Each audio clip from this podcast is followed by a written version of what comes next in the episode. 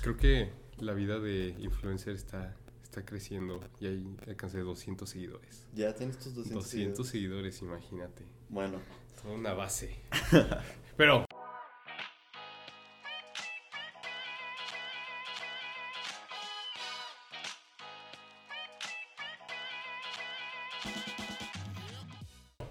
¿Estamos de vuelta? Sí, otro capítulo más, señores y señores. En este su podcast de preferencia, Justo Podcast. Justo Podcast. Estamos de nuevo con un invitado muy especial. Él, pues muchos saben quién es. Sí, muchos lo conocen. Este, y, si no, y si no lo conoces, estarás a punto de conocerlo. Lo van a conocer muy bien en este podcast. Él básicamente hace todo, así lo que se imaginen, es muy multitasking. es el todólogo. Ajá, este, nuestro invitado el día de hoy es el señor Chelo Galán. Muchas gracias, gente. Muchas gracias. Bienvenido. Se aprecia, se aprecia. Gracias por estar aquí. Ya, Nombre ustedes. Ya hacía falta tantos, tantos entrevistados y nos faltaba Chelo. Me halagan. Es que, es que, a ver, Chelo, creo que vamos directo al grano. Todos te conocen. Ok, gracias. O sea, ¿tú sabías eso? Pues, hey. o sea, ¿qué te puedo decir? Pero, ¿por qué? ¿Por qué consideras que todos te conocen?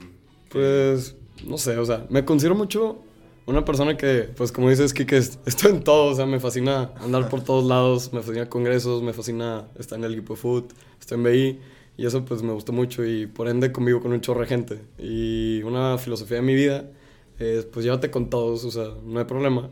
Este, yo siempre pienso que es mejor hacer el bien que hacer el mal. Este, ve a platicarle a cualquier persona, saluda a todos y pues no hay problema. Sí, no, me, me, gusta esa filosofía. Siempre, y, easy going. Y creo que eso te ha ayudado, ¿no? Porque, pues hablemos, eres presidente la de, ¿cómo se te...? Mm, Sociedad de Alumnos. Pero como... SAPEC, SAPREPA. SAPREPA ahorita. SAPREPA. Ok, eres presidente de. Así es. Y pues eso es algo que te ha ayudado, ¿no? El ser empático con todos. Sí, pues es parte de, ¿no? Este, obviamente pues fue un proceso, o sea, político y todo, pero yo creo que más que enfocarse en ese aspecto de cómo vendes tu imagen es más ser verídico contigo, o sea, ser en verdad quién eres. Entonces, si llegas con esa sonrisa, con esa característica personalidad, pues está bien. O sea, no, no creo que siempre, bueno, algo que digo mucho es que si llegas con una sonrisa, no, no hay nadie en el mundo que no te la devuelva. Entonces, sí, cierto. Por eso no hay problema. Muy cierto, y creo que eso es algo que hablábamos con Jero la semana pasada, que precisamente si quieres tú transmitir algo, lo que tienes que hacer es ser genuino. Sí. Solito. Ser quien eres. Ajá. Sí, Cuando intentas de que venderte como otra persona, la mayoría de las veces no funciona. No, eso es lo peor, porque luego todavía este, puedes caer en esa imagen de yo soy de esta manera, pero en verdad tú muy dentro sabes que no. Entonces eso ya no jala. Es muy cierto. Y este... ¿Cómo... O sea, ¿Cómo manejas eso? Porque el hecho de que todos te conozcan, todos te ven y... O sea, ¿cómo manejas eso de relacionarte con los demás sin que, o sea, o se te suba o que estés como... No, no sé, como que tener los pies sobre la tierra, pero a la vez este, hacer lo que tú haces, o sea, ser tú. Es que es una muy buena pregunta porque la verdad me la he planteado muchas veces también, obviamente, mucha gente me ha dicho que, ah, es que se te sube o no sé qué. Este, y cuando piensas en eso, pues haces como una autorreflexión, ¿no? Y dices de que, bueno, este, ¿por qué esa persona dijo eso? No sé qué. Este, saltando el punto, es que yo siento que, te digo, sé quién tú eres y eso te va a mantener con los pies en la tierra, pero a la vez con, si haces metas a futuro o a corto plazo, no importa, y dices, bueno, lo voy a lograr, lo voy a hacer, pienso que eso es lo que en verdad vale, ¿sabes? Este, que sepas quién eres, que te autoconozcas y digas, bueno, yo quiero lograr esto, pero eso no va a hacer que yo cambie mi manera de ser. Ajá. Entonces yo creo que ese ha sido el elemento principal para, para lo que me preguntas. Como seguir soñando. Sí, sí, no, y sin duda. Que si te puedo decir sueños, te puedo decir sueños. Que si ir a la luna, que si trabajar en la NASA, que si trabajar en el Marco Mundial. No, hombre, me muero. Me mueres en tus ¿Uno de tus sueños es ir a la luna? Claro que sí. Wow. Claro que sí. ya, ya me ganaste, o sea, ir a la luna, bueno. Te parece que el fanboy número uno de todo lo que tenga que ver con el o sea, espacio. No, no, no, somos dos. Sí, o sea, ahorita, si me dices eso de ir a Marte, ir a la luna, todo eso, yo me apunto. Yo me muero. firmo, eh, en este momento. Mira, ¿supiste lo de, cómo se llama, del japonés? Ah, el de, de Moon, Dear Moon. Sí, Dear Moon, Dear Moon. Sí, es un proyecto súper padre. Lo vimos en ITGS en la clase de sí. con nada. Pues nos, lo padre. nos lo dijo la Miss. Sí, que van, este, pero solo van artistas, que es lo, es lo loco de. Ajá, fíjate que eso es lo que más me gusta. Mucha gente le anda tirando el proyecto porque dicen que no lo vale. Que porque manda un artista y un ingeniero. Shout out a Roberto González. Este.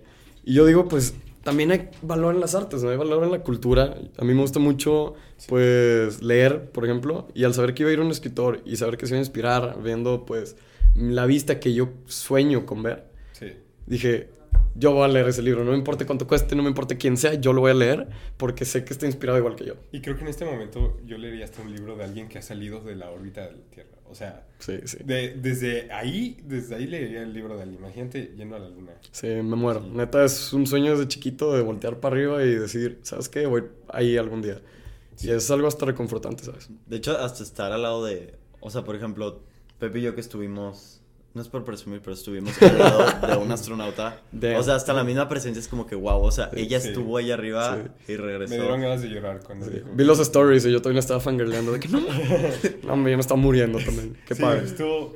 Pero ahorita precisamente mencionaste libros. ¿Tú lees? ¿Lees mucho? Estoy retomando el hábito de la lectura. En secundaria leía muchísimo, te digo 20, 30 libros al año. Y la mayoría era el diario de Greg, honestamente, pero digo, lo, lo, valía, o sea, yo leía. Este, agrégale Hunger Games, Harry Potter y todo. No, Harry Potter no, no, no lo he leído eso. No sé por qué lo dije, pero bueno. Este, ahorita estoy retomando todo lo de la lectura, te digo, este, principalmente por el ITBI, pero encontré un libro que me gustó mucho. Este, se llama Un México Posible de hecho lo escribe... Pusiste un tweet de eso, ¿no? Sí, sí, Es que, te digo, para traquear la meta, para hacer la métrica, este, puse en Twitter de que para que lo vean todos, y es que como para animarme, ¿no? cumples. Este, puse, bueno, el tweet dice que una de mis metas del 2019 es leer más libros que los que leí en 2018, que literalmente se reduce nada más a los libros del ITBI. Entonces, este, dije, ¿sabes qué? Este año voy a leer un chorro y empecé enero con el libro de un México Posible de Salvador Alba y José Antonio Fernández. Ah, un libro muy bueno. Este, si eres alguien que confía en México, si eres alguien que cree en él, en sus valores y las personas que viven en él, te va a inspirar, te va a inspirar conmigo lo hizo, este, súper recomendado, 10 de 10. Y sin duda fue un libro muy bueno para iniciar. Ya lo acabaste. Ya, ya. Este, está cortito también, son unas, ¿qué?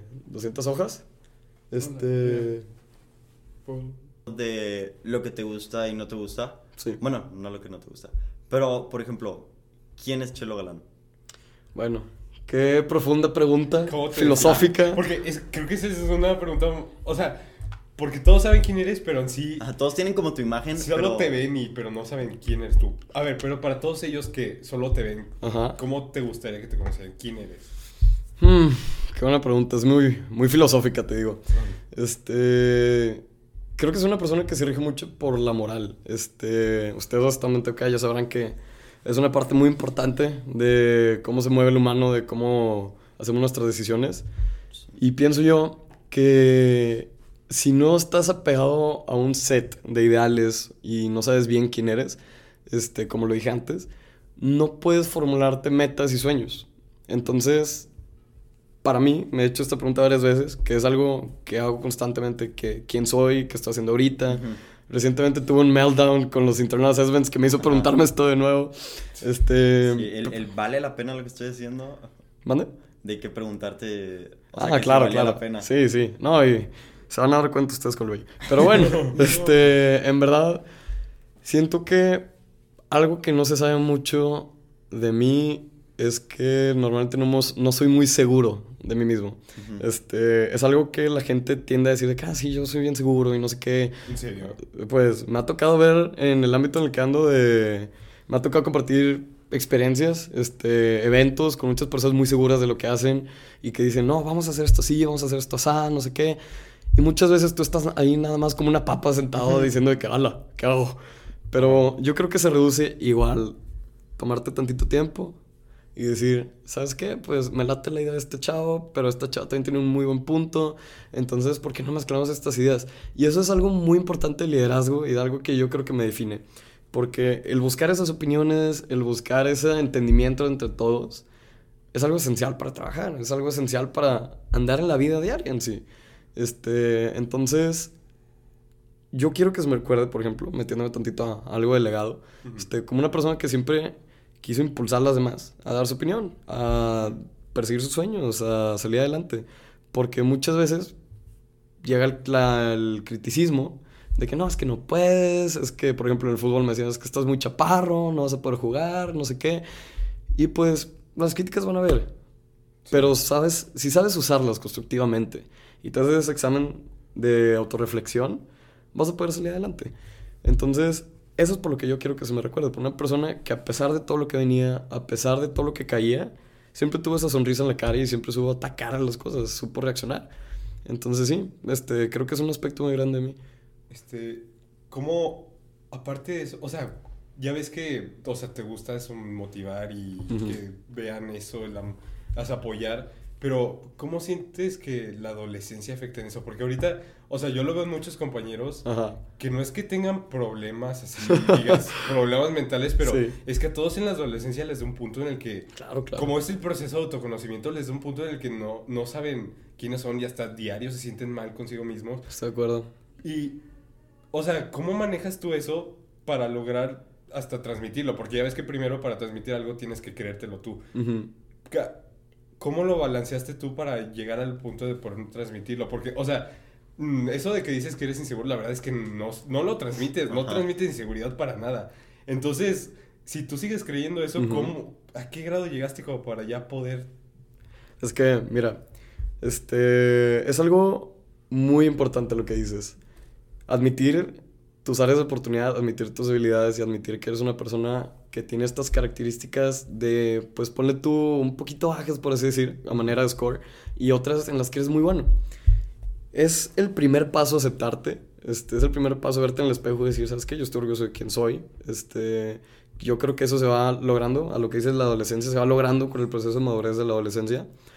Y sin duda todos lo pasamos. En mi caso, este, se me criticaba mucho de chiquito porque, bueno, me hacían más que nada bullying de chiquito, porque estaba muy chiquito, estaba muy chaparro, literal. O sea, este, para darles una idea, en séptimo yo medía 1.15, 1.20 o algo así. ¿En séptimo? Ajá, en séptimo. Entonces, mi estirón llegó están de novena prepa. Ajá.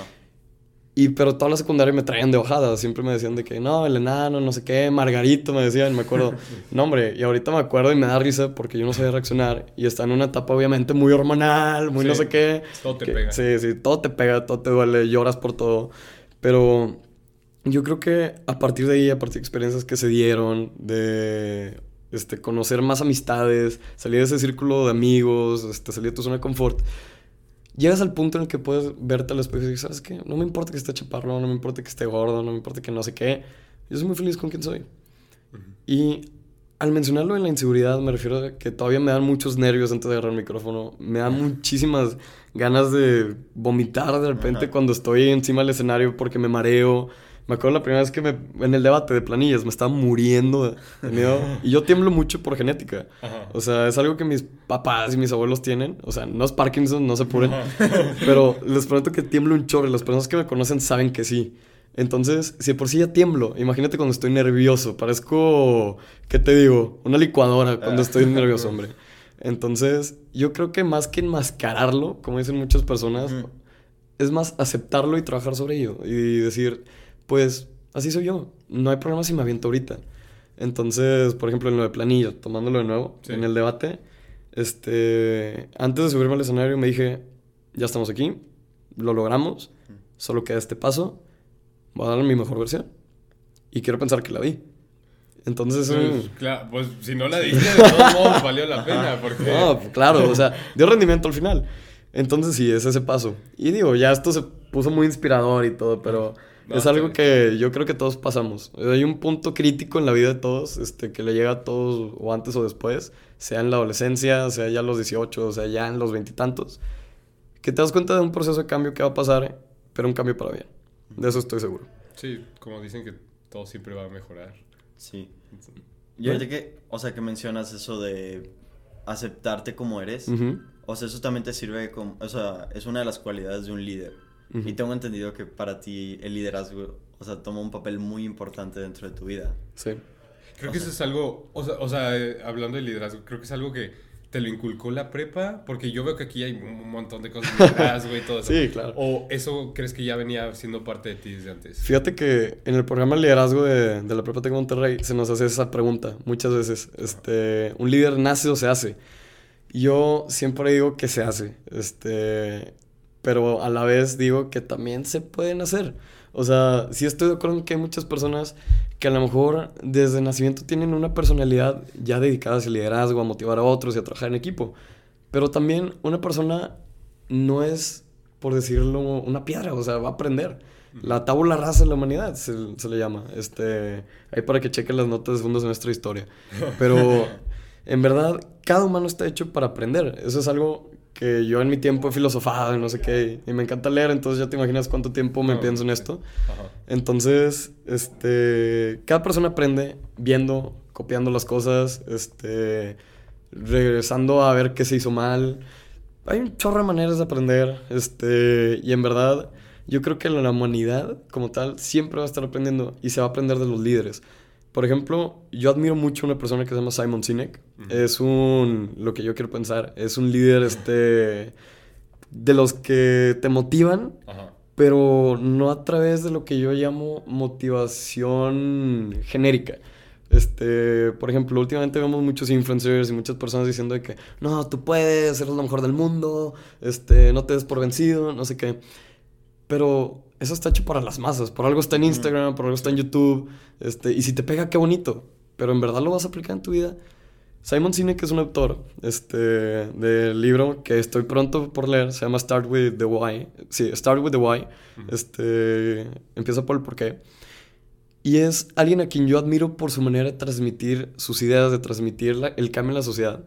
Y ahora, sentándolo un poquito más a México, con el libro Un México Posible, es algo que también me inspiró demasiado, me inspiré muchísimo leyendo todo lo que nuestro país tiene, todo lo que podemos lograr.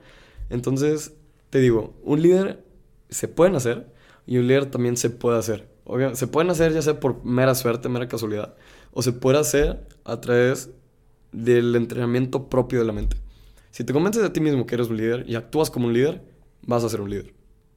Creo que mm, algo que me viene a la mente mucho de esto es el típico ejemplo Messi Cristiano, que dice que Cristiano es el que trabaja duro y por eso llegó a donde es. Y pues Messi nació así, tiene el talento desde que nació. Entonces, los dos, y ahorita los dos son comparados como los mejores del mundo. Entonces, y vienen de distintos, tienen distintas habilidades.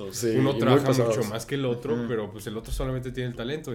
pero los dos están en la cima, entonces como que no importa cómo llegues, pero estar ahí es lo, lo bueno no en todo el contexto, obviamente, importa el camino. obvio, obvio, obvio. Ajá, pero como que el chiste de que lo puedas lograr con tus propios medios es lo que cuenta.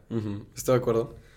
Ok, y este... Otra cosa que mencionaste ahorita, que veo que también lo enfocas mucho. Este, para ti, o sea, ¿qué es ser mexicano? ¿O qué, qué, misión tienes tú en el México que vivimos ahorita? Mira, esta pregunta se va hace ya casi, bueno, casi no, un año y medio de los terremotos del 2017. Este, apenas iba entrando ahí y me acuerdo que iba saliendo bien cansado de la escuela, no sé qué. Y llegué a mi casa este, a las dos y media de milagro a comer. raro. Este, sí, demasiado raro, demasiado temprano. Este, llego y me acuerdo que mi mamá estaba viendo la tele súper traumada, llorando. Este, mi papá también estaba muy triste y yo no entendía por qué. Porque, bueno, me había quedado sin pila, entonces no podía checar Twitter ni nada. Este, veo la tele y nomás veo un chorro de escombros, veo alerta sísmica, veo gente llorando, gente sangrando, este, y todo en la tele nacional. Y yo decía, ¿qué rayos está pasando? Lo primero que se me vino a la mente, obviamente ya después de leer alerta sísmica me di cuenta, pero lo primero que pensé fue un ataque terrorista o algo, no sé qué, y no sabía ni dónde era. Y luego ya me di cuenta que era un terremoto, que era los efectos del terremoto del 19 de septiembre. Y a partir de ahí, creo que inició una transformación muy importante de, de mí porque comprendí, como dices tú, Quique, lo que significa ser mexicano. Comprendí lo que significa portar estos colores y enorgullecerse de nuestra bandera y nuestros símbolos patrios.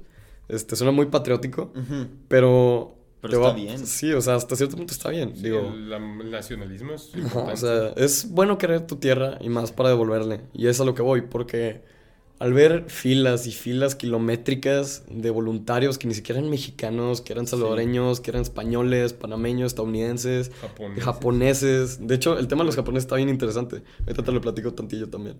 Este. Entonces, ver tantas personas de tantas etnias, tantas culturas, tantos contextos diferentes, ayudando a la causa de restablecer a México en su lugar. Literalmente cuando pensé esa idea, me salieron lágrimas. Me salieron lágrimas por todos lados. Yo estaba impresionantemente llorando, no entendía por qué. Y pasaron horas, tenía un chorro de tarea ese día, no hice nada. Este, me quedé pues pensando y pensando y pensando, ¿qué está pasando? De que, ¿cómo puedo ayudar yo?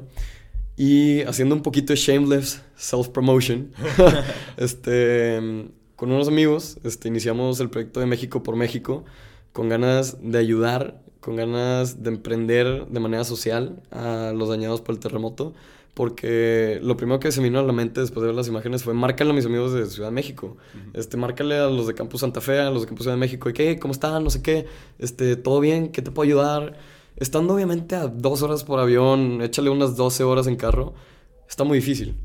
Y la idea de México por México era ayudar de manera psicológica, ayudar de manera mental, porque obviamente los ánimos van a estar por los suelos. Entonces lo que se nos ocurrió a Valepí, Alex Ortiz, este, Alex Villarreal también, este, para darles credits, no se me olviden gente, este, muchas gracias también. Este, se nos ocurrió hacer pequeñas compilaciones de videos este, y subirlos a través de la plataforma de Facebook para que la gente los viera y se inspiraran a hacer un cambio, se inspiraran a trabajar y ayudar a los damnificados a dar donaciones, a ir a centros de acopio, a voluntariar. Y más las personas que están en el sitio físico, ¿no? Este, yo me moría por ganas de irme, o sea, tenía unas ganas de irme que me moría para irme a la Ciudad de México a ayudar. Este, luego ya empezamos con más proyectos ahí con Miss Lidia para la clase K, hicimos operación peluche, conseguimos más de 2500 peluches que se van estaba llenísimo, o sea, no me dejan mentir, neta, está llenísimo de peluches. Estaba hasta el tope. Ajá. Y nos lo llevamos a zonas afectadas, nos lo llevamos a Oaxaca, Puebla, Estado de México. Y al fin y al cabo terminó todo esto, terminó todo lo de México por México, la operación peluche. Y regresando a tu pregunta, Kike vi en mí un cambio, un cambio que no esperaba, un cambio que llevó a través de una zona, bueno, una situación de crisis, tanto crisis emocional como crisis nacional. Sí. este, me sentí muy perdido y a través de México por México, de mis amigos, de Operación Peluche y de aquí de la prepa, comprendí el valor que yo tengo con la sociedad y la responsabilidad que tenemos todos para sacar a México adelante. Siempre hemos sido un país de media tabla así asociándolo pues, a los deportes, ¿no? Siempre hemos sido un país en la media tabla, tirándole casi a la zona de descenso. Y, venga, o sea, no es posible que somos de los países más corruptos de Latinoamérica. Somos de los países del G20, somos los países más corruptos y con peor GDP. Entonces, mm, ¿qué podemos hacer? O sea, te puedes a pensar. Aparte, tenemos demasiado para dar. O sea, somos el, creo que el cuarto país con mayor biodiversidad. Sí, sí, o sea, tenemos casi todos los biomas tenemos literal, México, a mí me gusta verlo como un mesh del mundo. Siempre tenemos desierto, tenemos sauna, tenemos, todo. tenemos todo, literal. Pero te fijas como cuánto se roba y aún así el país sigue andando. Sí. Eso todavía me sorprende aún más. Es increíble. Pongo el ejemplo de, de Javidú, Javier Duarte. El famoso, inigualable este, Javidú. Poniendo quimioterapias falsas a chavos en Veracruz de que tenían cáncer. No puede ser, o sea son personas así que yo digo que no puede ser, ¿cómo pueden hacer tanto daño? Pero también tú dices, ¿y cómo es que todavía podemos tener este estatus de cuasi potencia mundial? Sí. O sea, estamos entre los mejores 15 economías del mundo. Nuestra comida es de las más reconocidas en todo el mundo. O sea, a un japonés le ofrece un taco, con mucho gusto le pone un sushi y se lo come. O sea, es algo impresionante, te das cuenta de tantas cosas y yo creo que nuestra generación es está lista para hacer ese cambio, para disque limpiar esa imagen de México y trabajar hacia un futuro más brillante. Y creo que retomando un poco lo del terremoto, estuvo, o sea, qué padre que a ti, aparte de que el terremoto te haya o sea, te ha inspirado, este, hiciste algo al respecto con esto, los proyectos que hiciste. Y pues qué padre que hayas podido ponerte manos a la obra, porque mucha gente se queda como de, ay, los videos bonitos que vi en redes sociales y ya, ay, qué lindo México.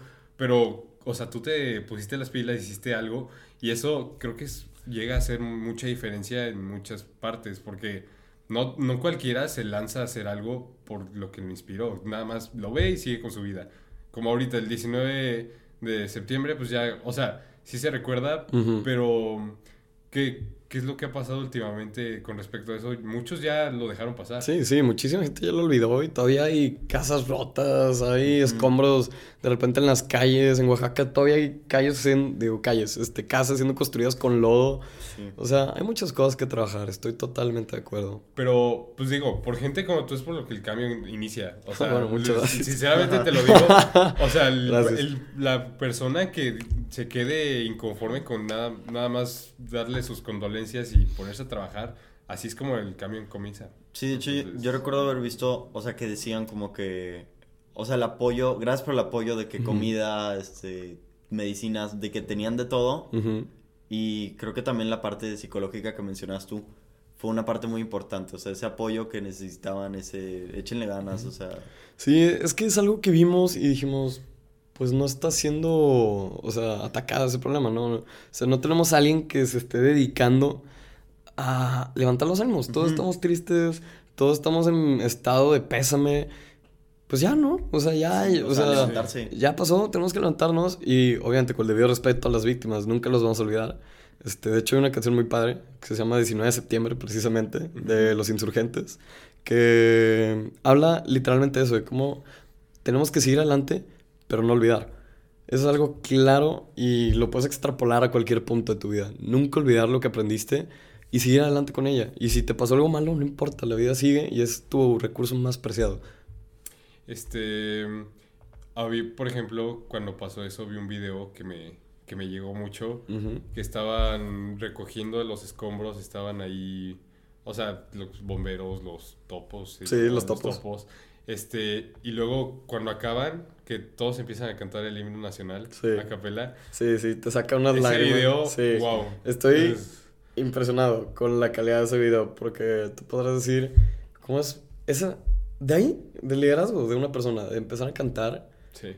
es, es algo unánime, es algo que une en la nación. Se esparció eso, o sea Ah, por alguien que decidió y luego todos juntos se unieron y... Sí, sí. Pero igual así empezó todo, o sea, por alguien que dijo como que, ok, creo que, o sea, tal vez no ser un bombero, tal vez no trabajaré para protección civil, pero igual y si les ayudo a cargar, a pasar esto de este lado, les va a ayudar. Y como tú decías también, o sea, las filas de cadena humana que había eran enormes.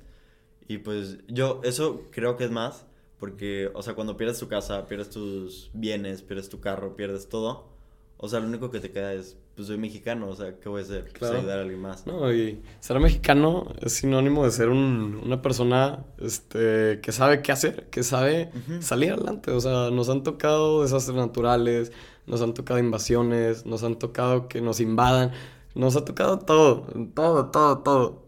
Y aún así, el pueblo mexicano se va a levantar.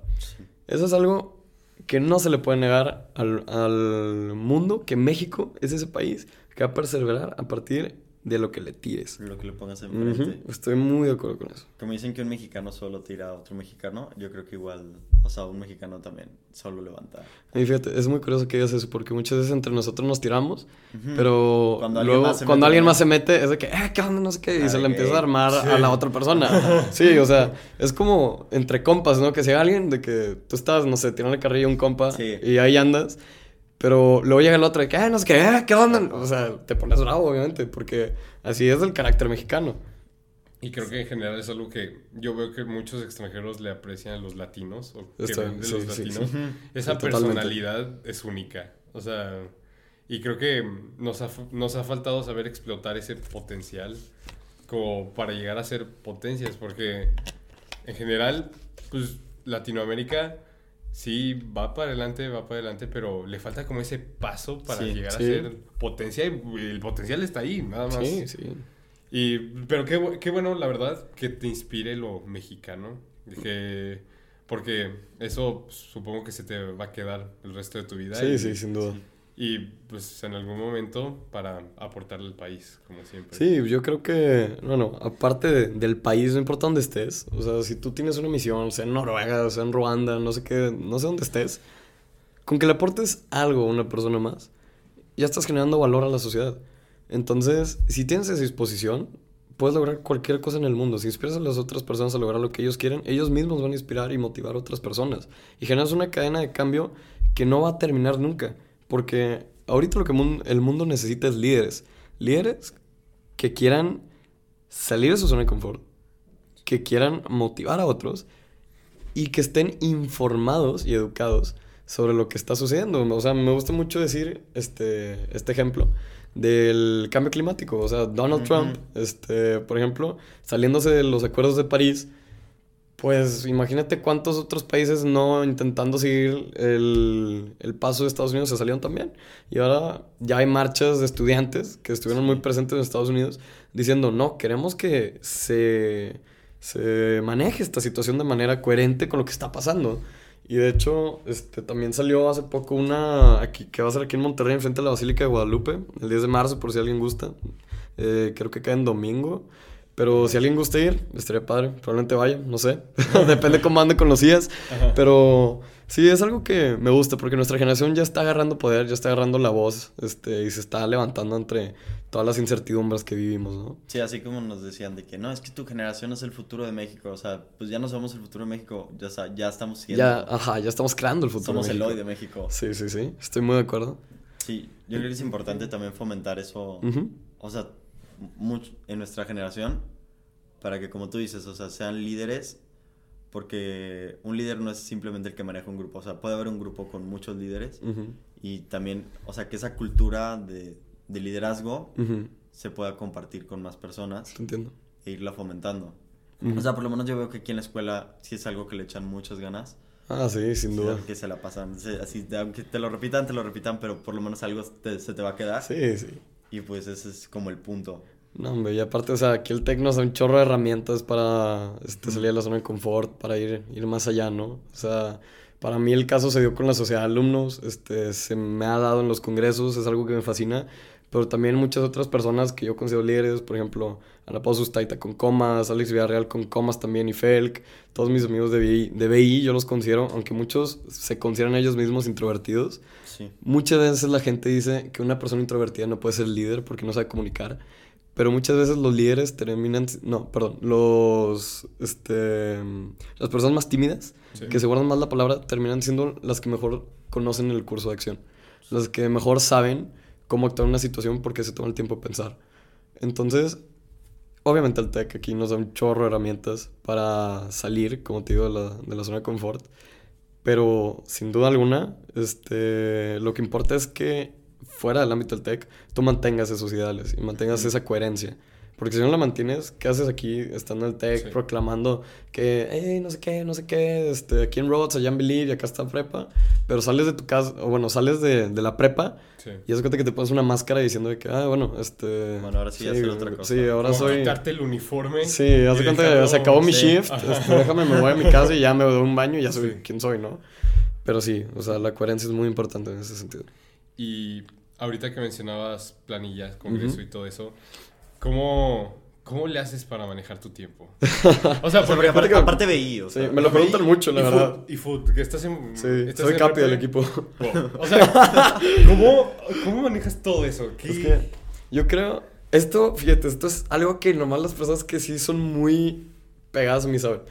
Yo medito cada día, me despierto 5.40 de la mañana, 5.50 pongo una app, se llama Headspace. Este, ah, no sé si lo conozcan. Me encanta su Lo adoro. Los anuncios están con ganas. Su app de marketing se merece una estrellita ahí en la chompa. Están increíbles esos Neta, están bien padres. Pero yo llevo ya este, casi un año. Sí, ya llevo más de un año este, usándolo. Casi a diario. Ahorita llevo un streak de 60 días usándolo seguido. Y créeme que tomarte el tiempo para organizarte unos 10 minutitos. Descansar, respirar te prepara para todo, todo, todo lo que venga en el día. Y para que tú sepas a cómo reaccionar. Que si pasa cierta cosa, tú estés dispuesto a decir, ¿sabes qué? Ok, pues como que me caló, pero está bien. No por eso mi día se arruina. Entonces, a partir de ahí también la meditación me da mucha organización a mí. Este, por ejemplo, yo me levanto, me baño, este, ya medito, no sé qué. Termino y antes de desayunar me pregunto que, ok, ¿qué voy a hacer hoy? Y en esta libretita famosa, la amo, este, anoto muchas cosas de que si los días, de que si el BI, de que un partido de fútbol, no sé qué. Me pongo reminders en el celular, obviamente, porque soy muy olvidadizo, eso sí. Pueden preguntarle a Meli, la secretaria de escolar, cuántas veces perdido mi cartera. Créeme que hasta me platica de sus hijos. Y yo estoy que, perdón, Meli, ya me tengo que ir, necesito mi cartera. Con el respeto. Pero, este, muy buena onda, Meli. Este, ¿qué te digo? Pues sí, o sea, soy muy organizado en ese sentido. Este, soy muy de horas, de que si obviamente aparto las horas para las clases, luego en la libre digo, ok, me voy a sentar, voy a acabar las tareas que me quedan pendientes ayer, termino, acumulo tareas, no sé qué, este, salgo del BI, ponle tú tres y media, cuatro y media, me voy a entrenar de repente. Últimamente faltaba entrenar por lástima, por los internal assessments. Este, pero ya a partir de ahí llego a mi casa y entro en un mood productivo, o sea, mi celular lo tiro a mi cama, no lo veo, este, lo único que existe es mi laptop y mi libreta. Y obviamente pongo WhatsApp de repente en la lap para andar ahí moviendo cosas. Sí, prendo Spotify, este, música clásica, all the way. ¿En serio? Claro que sí. Siempre escuchas música clásica. Música clásica o acústico. Si no es, o sea, si tiene letra de que lyrics, no me puedo concentrar. Porque me empiezo a concentrar como si me estuvieran platicando. Ajá. Y cuando me das con audífonos, lo más probable es que, si me das con audífonos en el tech, lo más probable es que estoy escuchando o música clásica o música acústica. Yo también. pues, yo aplico eso, pero nada más como para tareas que necesiten mi concentración. Pero sí, sí sirve, la verdad. Creo que sirve un chorro. Y pues esa partida ahí, ¿no? O sea, son muchas herramientas que, que uso para organizarme. Y lo que más procuro y lo que más me ha ayudado, aparte de la meditación, es dormir bien. Duermo en promedio 7 horas, que es algo que mucha gente dice que, ah, ¿cómo le haces? No sé qué. O sea, yo conozco gente que se viene en vivo de que cada 2 por 3 este... ¿Ves? Y créeme, no está padre. Es un problema que tenemos mucho, Pepillo. Se queja de que duermo de que duermo mis horas de vida. Es que no me quejo, pero siempre que hay algo importante que hacer, Kiki ya está dormido. Entonces, tú sigue haciéndolo, tú sigue haciéndolo. no, pero yo estoy, de acuerdo, la verdad, que dormir es muy importante. Yo cuando duermo bien mis horas, o sea, yo en promedio duermo seis horas. Uh". Sí, sí. Pero cuando duermo más de seis, me siento bien. Es que fíjate que también fue otra meta de este año, porque en dos, bueno, en 2018, en tercero y cuarto semestre, no, perdón, cuarto y quinto semestre, le sufrí muchísimo las horas de sueño. O sea, tenía promedio 5 horas, 6 horas y me sentía muy pesado. Mis ojeras tenían ya nombre y la cosa. nombre, o sea, estaba terrible. Y ahora, pues duermo entre 7, 8, 9 horas incluso, porque me dedico a hacer lo que, lo que quiero en el día y todavía me doy tantito tiempo a descansar, obviamente. Disfruto mis comidas, este, me organizo bien. Y yo creo que eso es algo clave que todos podemos hacer. Obviamente involucra mucho commitment a dejar el celular, a, a lo mejor decir de que, ah, es que hay un plan, no sé qué. No, sabes que ahorita no puedo, a priorizar bien, ¿sabes? Sí, sí. Obviamente, si priorizas bien, te vas a organizar bien. ¿Crees que eso se atribuye a, tu libreta? Porque veo que tu libreta, ¿crees que tu libreta es como tu secretaria? Sí, o, sea, literalmente, literalmente. O sea, fíjate, yo tengo tres libretas. Este, una es un calendario, este es un planner que está bien chida ese animal, está con ganas. Este, los que la han visto no van a dejar mentir, está bien chida. Pero este, ahí nada más anoto fechas de que cosas muy importantes, o sea, no nada más de que, hay partido hasta ahora, no, o sea, cosas importantes, de que entrega del internal assessment y anoto de que qué días le voy a dedicar a eso. Luego, en esta libertita chiquita que Pepe y Kike ven ahorita, este, es más de notitas que van saliendo en juntas, que van saliendo en clases, algo muy importante personal que no se me puede olvidar y una que tengo llena, este, con cosas que me escribió mi novia de que de lettering, porque Vale hace mucho de, ¿cómo se llama? El famoso lettering, caligrafía, este, le gusta, le presto mi libreta y veo esos y me inspira también porque dice, ay, qué bonito y se siente padre porque mis notas y mis letras están horrendas. Entonces, es algo bonito, pero si tengo tres libretas en todo momento conmigo. Y esas no las pierdes. Nunca. O sea, las libretas sí está imposible que se me pierda. Se me pierde el celular, se me pierde el termo, se me pierde la mochila. Pero de alguna manera voy a tener mi libretita chiquita en mano. Siempre. Y siempre la traigo. También es como algo de seguridad, siento yo. Es como uno de esos que, que te digo, como. Ay, este. ¿Cómo se llama este efecto que es que no te lo. O sea, que no jala, pero pero que lo necesitas. Ah, psicológico. Sí, es psicológico. sí. esa cosa. Ajá. Entonces sí, es algo muy psicológico. Este, me ayuda mucho. Y ahí andamos. Creo que eso es algo que muchos deberían como o sea, tomar, adoptar, porque muchos tienen el celular, siempre el celular, y el celular te distrae. pero tú sustituiste básicamente el celular con la libreta. Digo, obviamente no, no es todo. Si me gusta andar en Insta, sí, me gusta andar en Twitter. Este, luego si me ves de repente en una clase bien muertote, este, viendo el celular, pues se vale también. Sí. No es como que, ay, déjame sacar mi libreta para entretenerme. No, pues no. Entonces, pero sí, o sea, muchas veces, este, pasamos, que unas cinco horas en el celular a lo largo de todo el día. Y dije, oye, pues puedo usar ese tiempo mejor, ¿no? Sí. Este, incluso una de mis metas para este 2019 es empezar audiolibros. Este, pero eso yo creo que ya manejando o algo, ¿no? Pero es algo que le puede sacar el provecho a la tecnología en lugar de que te sientas invadida por ella. Sí, podcast. En, ¿En un podcast, estaría chido. Sí, aprendes mucho de los podcasts. Sí, demasiado. este, pero... Ah, bueno. Vas. Este, ahorita mencionas mucho de que internal assessment, este, trabajar, BI. Este, hace creo que un año fuiste como a un congreso, no sé qué era. O sea, ah, como una reunión de BI. Sí, sí, sí, en Europa, sí. ¿Cómo, o sea, ¿cómo, ¿cómo, es esa experiencia? Sí, porque reunión de BI en el extranjero. ¿Qué, qué, ¿Qué, qué fresa suena? Sí. ¿Qué fresa suena? No, está... Han sido los mejores días que he tenido en mi vida porque primero les voy a explicar. Se llama el este, IB Student World Conference. Es, pues, como dice su nombre, una conferencia mundial de los alumnos del BI, del diploma completo o de honores. Este fue a la que asistí yo, fui con un amigo, con Alejandro Ortiz, también fellow IBR. Este, fuimos juntos y fuimos a Rotterdam, en Holanda, ¿sí? en Holanda. Iba a decir Netherlands, bien fresco. este, estando ya, conocimos Amsterdam, conocimos The Hague, hicimos un chorro de cosas, conocimos personas impresionantes y te das cuenta que el sufrimiento es mutuo, o sea, no porque alguien esté en el IB en Rusia o en Alemania, no va a estar sufriendo igual que tú, ¿sabes? Entonces, está súper chido eso, te platicas de temas de mono, todos súper tetos, ¿no? Pero también te das cuenta que es el perfil, o sea, siempre dicen mucho eso, ¿no? En BI, de que el perfil IB, no sé qué. Y te das cuenta que sí existe, porque te das cuenta que embonas con todas las personas que están ahí. Era impresionante. Y todavía nos quedamos en un hotel que se llama el Student Hotel que es para chavos que están estudiando en la universidad de Erasmus, se llama. Este, Erasmus University, que fue donde fue el congreso. Este, nos pagó, bueno, nosotros pagamos eso, nos consiguió de que todos los cuartos. Y está bien padre porque es, hace cuenta, una prepa que tiene camas. O sea, está súper padre porque tiene salones, tiene este, proyectores, tiene sala de cine, tiene videojuegos, tiene ping pong, el ping nunca muere. Este, las retas entre afganos y mexicanos se ponían buenas. Este, también, ¿qué más había? Creo que había sauna, había de todo. O sea, estaba súper chido el hotel. Estaba con ganas.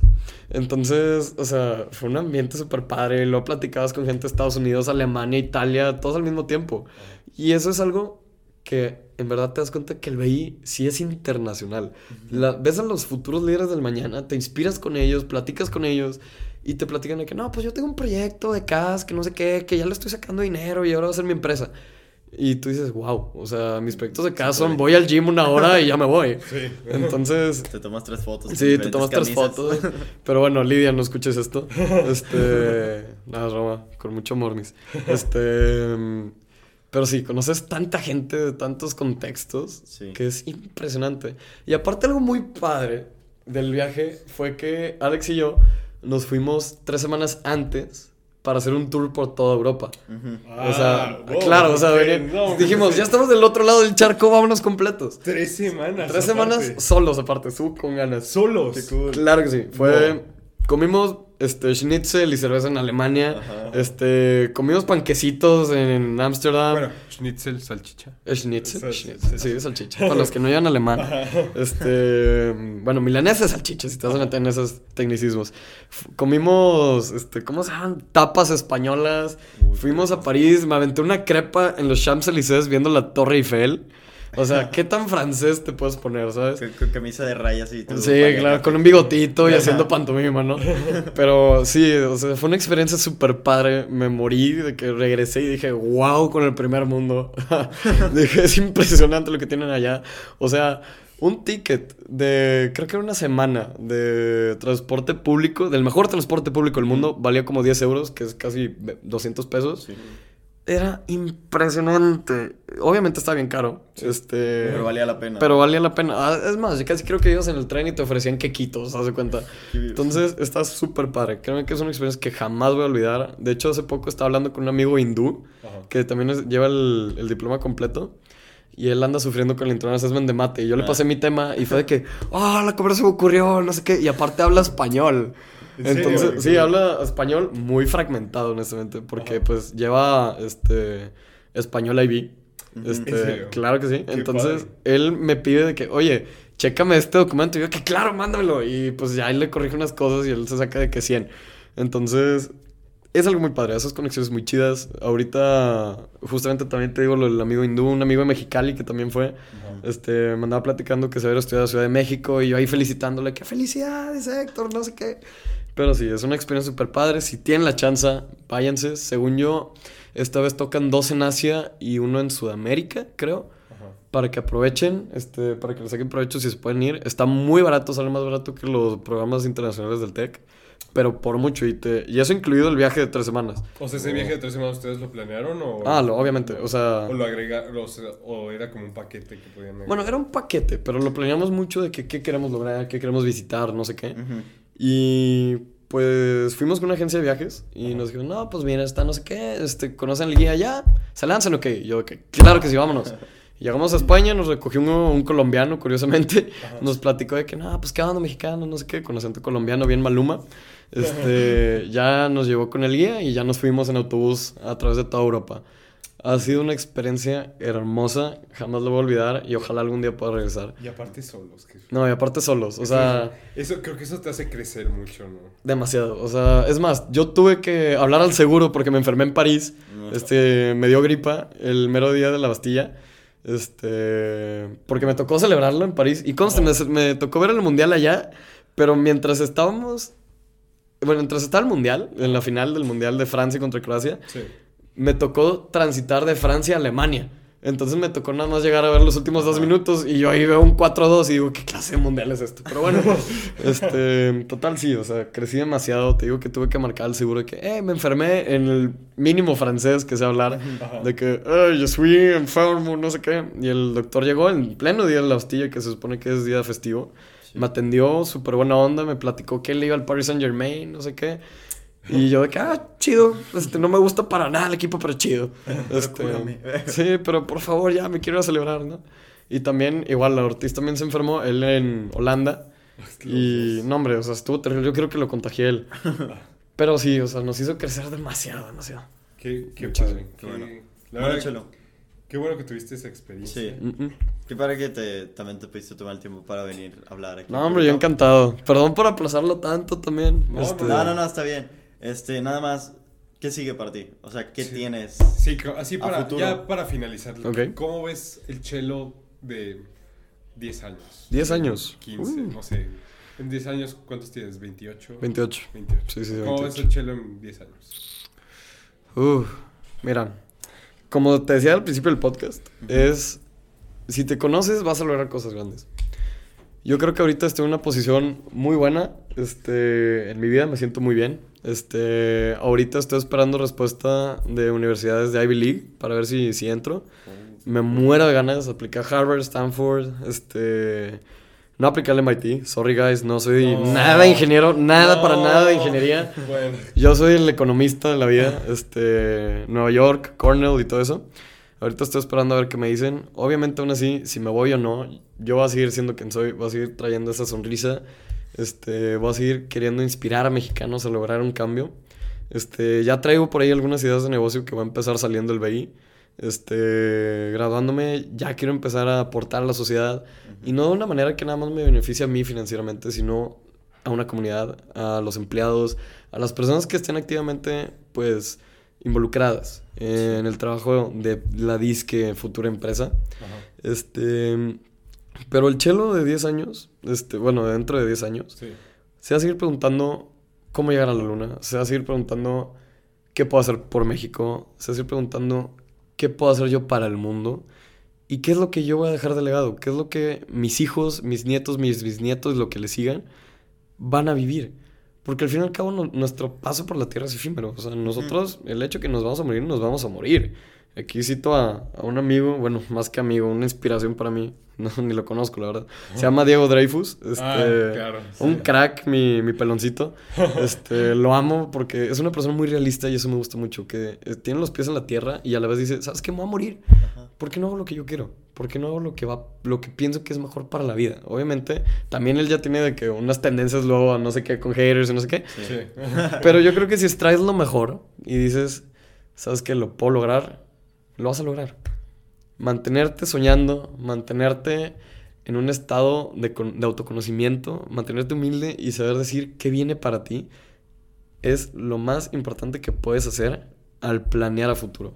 Por ejemplo, para mí, yo ya estoy decidido en estudiar economía, ya estoy decidido en que quiero hacer un impacto social en México, que si me voy a Estados Unidos me quiero regresar a México y traerme el conocimiento de allá, más que el, ¿cómo se llama? La fuga de cerebros, quedarme aquí en mi país.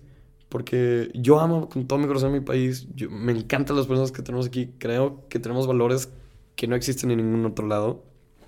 Entonces, trayendo lo mejor de los mejores lugares, podemos potencializar a México. Podemos hacer un crecimiento exponencial hacia un futuro en el que México, las personas que viven en él y las futuras generaciones que vivirán y se puedan llamar mexicanos, se enorgullezcan de lo que fueron, de lo que son y de lo que serán. Entonces, esa es mi visión. Dentro de 10 años, a ver qué puedo lograr por México, a ver qué pasa. Este, ojalá queden las universidades, si no el TEC, yo lo amo. Entonces, muchas gracias por tenerme, gente. No, gracias a ti por venir. Qué buena, qué buena manera de acabar. y yo, estuvo padre. Yo la verdad, pues, personalmente te, te deseo todo lo mejor. La verdad es que se ve que tienes la idea, se ve que sabes lo que quieres. Sé que tienes las ganas, sobre todo. Gracias. la verdad, o sea, si no te vas a Estados Unidos, este, la verdad, todo va a ser por tu bien porque vas por buen camino. La verdad, yo te veo y digo, wow, ojalá muchas personas piensen como tú y o tomarte de ejemplo, pero qué, qué padre que haya gente así. Ah, muchas este, gracias. Y pues, gracias, señor presidente. No, hombre, gracias a ustedes, gracias a ustedes. Ojalá este chavito inseguro pueda seguir trabajando por el bien de México. Pero... La verdad, se vienen cosas grandes. Va a ser que sí, va a ser que sí. Muchas gracias, gente, en verdad. Thank you very much. Y este, pues recuerden todos seguirnos. Todos los lunes, ya saben, su podcast de preferencia. Nos pueden seguir en todos lados como arroba yostapodcast WT. Este, muchas gracias por escucharnos. Algo que, una red social, lo que quieras. Ah, bueno, puedo dar marketing propio. no, pues... Más que nada, este, pues mi cuenta de Instagram para los que quieran, at chelo.galán. Este, de paso, si alguien quiere, done algo a la Cruz Roja, que son unos amores de personas. Este, así que muchas gracias. Métanse a BI, los que estén en primer y segundo semestre, está con ganas. Háganlo. Háganlo. No les voy a mentir, pero sí, muchas gracias por tenerme. gracias, a ti. Ambas gracias a ustedes. Bueno, adiós. Bye. Sobres.